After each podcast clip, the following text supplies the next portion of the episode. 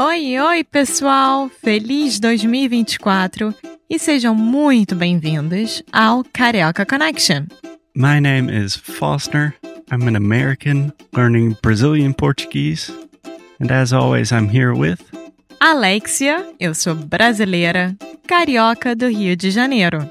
Each week, we bring you a new conversation full of real life Brazilian Portuguese that you will never find in the textbooks.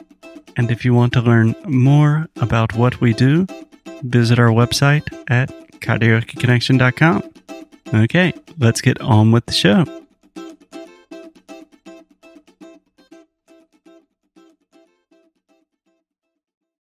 Oi, oi, pessoal! Bem-vindos a mais um episódio aqui do Carioca Connection.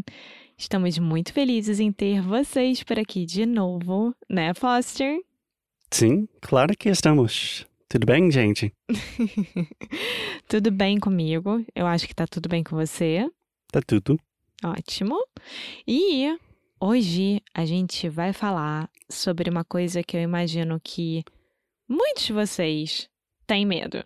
Tem medo de quê? Medo do palco. Medo do palco. Então vamos aos poucos. Palco é stage, Sim. né?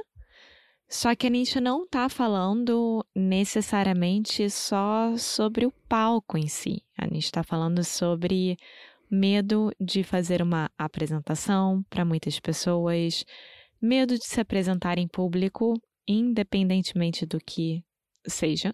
Uhum. Tem uma forma mais fácil de falar se apresentar em público? Não. Não? É isso? Public Eu speaking? acho que sim. É. Ah.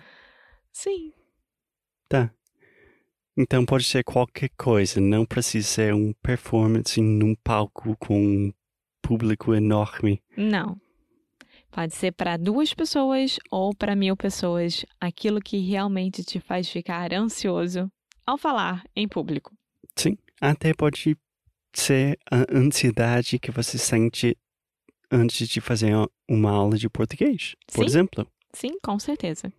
E a nossa ideia de fazer esse episódio de hoje sobre esse assunto específico é porque ontem eu, especificamente, e o Foster, um pouco também, nós gravamos com uma colega de profissão é, para o nosso outro podcast, que é o Inglês no Micro Rádio. Então, acho que vocês já sabem um pouquinho disso aqui. Nós temos tanto o Carioca Connection quanto o Inglês no Micro Rádio. O Inglês no Micro Rádio ensina inglês para os brasileiros e o Carioca Connection, vocês já sabem o que é. Sim, é basicamente a mesma coisa, mas ao contrário. Sim, Que a gente está falando em inglês e não ao contrário, o oposto. o oposto, exatamente. E a gente está ensinando inglês para brasileiros. Sim. Só que nós convidamos então a Karina para fazer parte do nosso e ela convidou a gente para fazer parte do dela. Só Quem é que Karina? Karina Fragoso, que é do English in Brazil, Sim, né? que é? Como assim? Que é um é uma canal, É um canal é um canal de, de YouTube, super famoso. Exato. E tem milhões, milhões de seguidores. Então, quer dizer, pra gente foi uma coisa importante. Sim, sim. E por mais que a gente estivesse falando com uma colega de profissão sobre assuntos que a gente sabe falar, tem opiniões formadas sobre, gosta de discutir com outras pessoas sobre, eu tive muita vergonha. Eu fiquei com muito nervoso, porque ela estava gravando em vídeo. E eu pensei assim, gente, eu vou aparecer para um milhão de pessoas. Só para explicar, a gente estava gravando um podcast com ela. Ela participou no nosso podcast, mas também ela convidou a gente para participar no podcast dela, que também é com vídeo e existe no YouTube. Assim, Então, milhares de pessoas iam ver a gente Vão ver a gente. Vão ver a gente, nossas caras de ne- nervoso. Sim. Então, dá pra ver, vai dar pra ver visivelmente como eu tava nervosa os primeiros 5, 10 minutos e depois eu me soltei.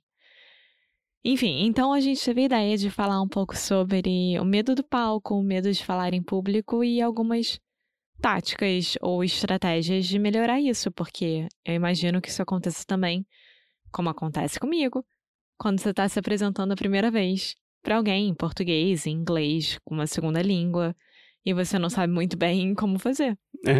Seria ótimo. Então, pode explicar um pouco, Alexia, qual é a sua ideia? Por exemplo, ontem, você fez alguma coisa antes da entrevista para preparar? Infelizmente, não. Foi aí meu erro. Então, só um pouco de background. Os meus queridos pais, eles resolveram, quando eu era mais jovem, me colocar em aulas de teatro. Porque eu já dançava, né? Já fazia balé, jazz, etc. Então, a parte da dança, eu já sabia de letra. Era muito fácil para mim. Uhum. Paradinha. Sabia de letra? De core salteado. Você pode explicar essas três frases, por favor? Duas, na verdade. Sabia de letra e de cor e salteado. De cor e salteado. De cor e salteado, it's by heart. Uhum. When you know something by heart, de cor. Sim. E salteado é quando você consegue é, pular as coisas, saltear. Hum, Então, quando você fala, eu sei isso de cor e salteado, ou seja, there is no way that I won't know how to do that. entendi. Não, eu já sabia de cor. E a gente está falando sobre decorar algo, ou memorizar. Isso. Né? Então, eu sei de cor, De cor são duas palavras, é DE, de Uhum. de cor. cor. C-O, acento craseado. Não, acento agudo. R. De cor. Cor tem acento? Nesse caso, sim. Cor. É? Não é cor, Ah! entendeu? Cor é uma coisa, então uma cor verde, a cor branca, a cor vermelha. E saber de cor é outra. Nossa Senhora! Eu sempre pensava que era um pouco esquisito. Porque eu estava pensando. Eu sempre pensei, eu sempre pensei que era. que foi esquisito. Kiara, Eu sempre pensei que era esquisito. Porque na minha cabeça a tradução era. ah, I know something by heart. Mas em português, I know something by color. Não. Mas aparentemente não tem nada a ver. Não. Huh. Não, eu, eu sei alguma coisa de cor, não existe, é de cor. De cor. Isso, de cor e salteado. Eu aprendi algo hoje. Sim. Então, E tam- também, desculpa, de letra é a mesma coisa. quando você decora uma letra de música, Uhum, é mais ou menos nesse sentido, entendi. entendeu? É, e também tem um gol de letra, enfim. Mas eu vou entrar num. Aí é muita coisa pra falar, mas eu acho que as pessoas já entenderam. Então, os meus queridos pais me colocaram numa aula de teatro, no Teatro Tablado, no Rio de Janeiro, que tinha pós é, horário de colégio, etc. A gente podia fazer isso durante a tarde. Uhum. Tablado? É. Quer dizer o quê? Um tablado é um mini palco. Ah, entendi. Sim.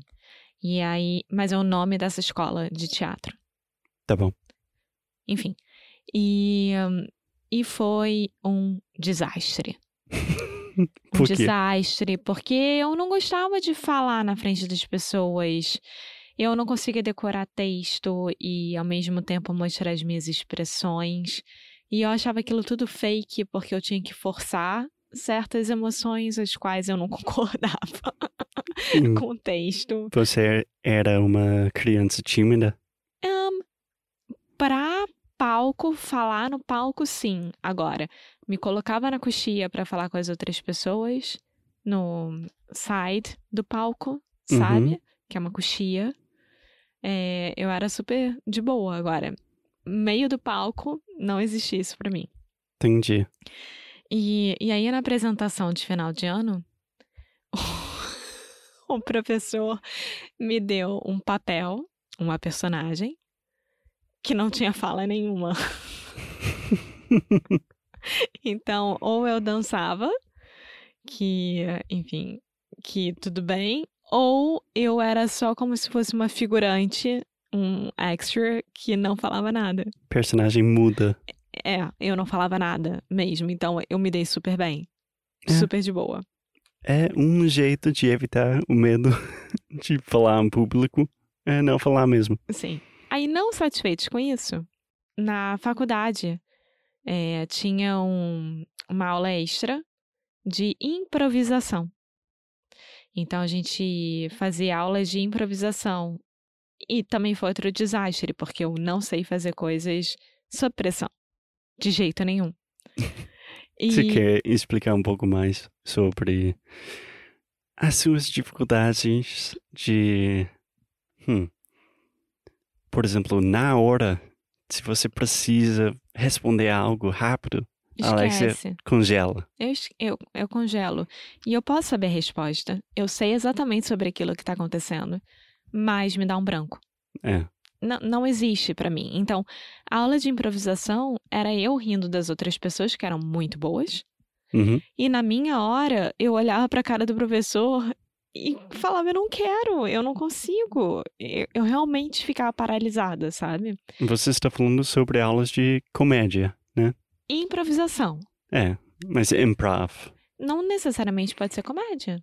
É, é pode ser séria também. Sim, sim. É. Então, então foi isso, assim, minhas duas tentativas de melhorar com public speech, digamos assim, né, com um é, falar com o público. Uhum. Mas nada disso adiantou. Eu continuei com muita vergonha, muita insegurança de falar com as pessoas em público, numa apresentação. Eu não tenho problema em falar com as pessoas em eventos sociais, mas se me colocar como a única no meio de todo mundo, Uhum. aí eu tenho um problema. Eu não gosto de ser o centro das atenções. Eu entendi. Existe uma palavra em português para spotlight? Centro das atenções. É isso? Não. Não então, tem colocar um luz. spotlight, uma luz é, só pra você, como se fosse na delegacia e vem aquela luz, né? Quando você Exatamente. Tá fazendo, é. É, na verdade, é, é isso, é ser o centro das atenções. É quando a luz só tá em cima de você. Bom, obrigada por compartilhar todas essas histórias. Na hora de cantar parabéns é um horror também. Todo mundo fica me olhando e eu fico. Eu também não gosto disso. Nada disso. Bom, eu acho que a gente deixou bem claro que não somos profissionais em falar em público, que temos muito medo do palco, mas eu acho que no próximo episódio a gente pode tentar dar umas dicas, indicações, coisas pequenas que nossos ouvintes podem fazer para melhorar Sim, a situação. Tá bom? com certeza. Ótimo. Muito obrigado, Alexia, e até a próxima. Tchau.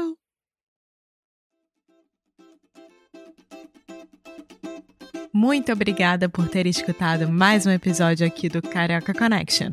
If you're still listening, we imagine that you are pretty serious about improving your Brazilian Portuguese. That's awesome. You should check out our website at cariocaconnection.com to learn more about our online membership, the CC Club. Some special students get personalized coaching with me and Alexia. So if you want to hang out with us and really improve your Portuguese in 2024, Agora é a hora. Então é isso, pessoal. Até o próximo episódio.